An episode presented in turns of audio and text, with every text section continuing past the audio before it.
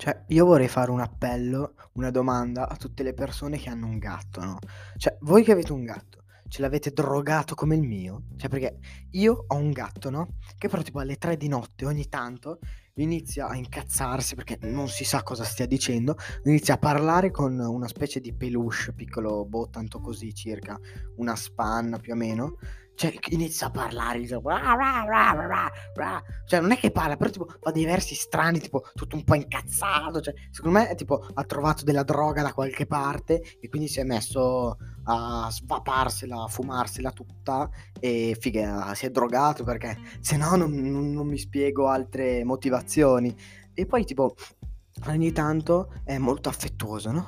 Ogni tanto invece scappa cioè tipo super agitato, cioè gli vedi gli occhi, figa, si allargano, madonna, diventa tipo stranissimo. Poi quando tipo mette a litigare perché di solito gli cade giù questo pupazzino, gli cade giù dalla, dalla scala, no? E quindi arriva lì tutto, tutto incazzato come se dovesse andare a riprendere, se no, figa, esplode il mondo. Madonna, secondo me si droga, si droga più di Andrea Di Pre.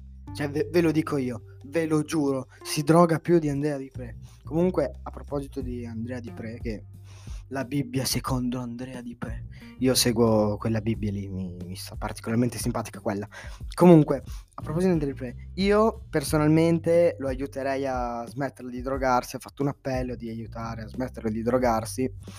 E vabbè, potrei finirla io. Dai, dai, un, un bacione Andrea Di Pre, ti amo, eh. ti amo, sei il mio idolo, ti amo.